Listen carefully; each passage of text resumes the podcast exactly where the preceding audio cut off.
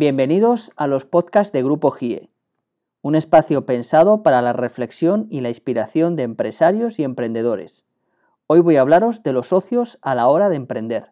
Cuando alguien decide emprender, una de las primeras dudas que le asaltan es, ¿lo hago solo o acompañado? Hay opiniones para todo. Unos piensan que mejor solo, porque así nuestros aciertos y errores no dependen de nadie, sino de nosotros mismos. Otros opinan que es mejor rodearse de un buen equipo porque emprender es un acto demasiado solitario. Esta es sin duda la opinión mayoritaria.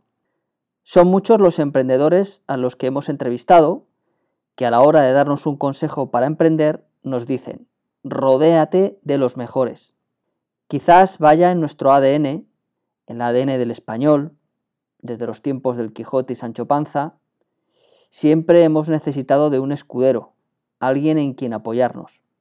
Pero una cosa muy diferente es tener alguien a quien pedir consejo y orientación y otra es escoger un socio para iniciar un negocio, para poner en riesgo nuestro capital, nuestro patrimonio y nuestro futuro.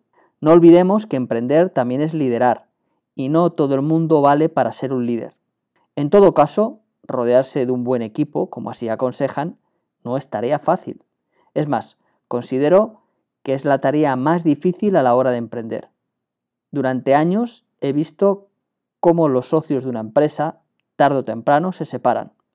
Por muchas razones, unas veces por envidias, otras por disputas familiares, incluso por un reparto poco equitativo de las funciones de cada uno. En todo caso, solo o acompañado, es una decisión demasiado personal. Lo fácil es decir, rodéate de los mejores. Pero insisto, no es algo baladí, no se trata de escoger unos amigos para jugar una pachanga de fútbol. Es elegir a las personas en cuyas manos vas a poner tu futuro. Y no es fácil. En todo caso, te quiero dar unos tips para que te decidas a la hora de iniciar tu actividad empresarial si solo o acompañado. 1. Establece un organigrama de la empresa. Es importante que cada uno sepa el lugar que ocupa y el rol que tiene dentro de la empresa. 2 deja claro el reparto de funciones y tareas. Nada mejor contra el intrusismo y el oportunismo. 3. Firma un pacto de socios. Nada de boquilla, todo por escrito. Lo que está escrito se lee y no se discute. Cualquier pacto, acuerdo, compromiso, por pequeño que sea, por insignificante que parezca, mejor por escrito. Evitarás disgusto. Y 4. Que todo el mundo trabaje por objetivos.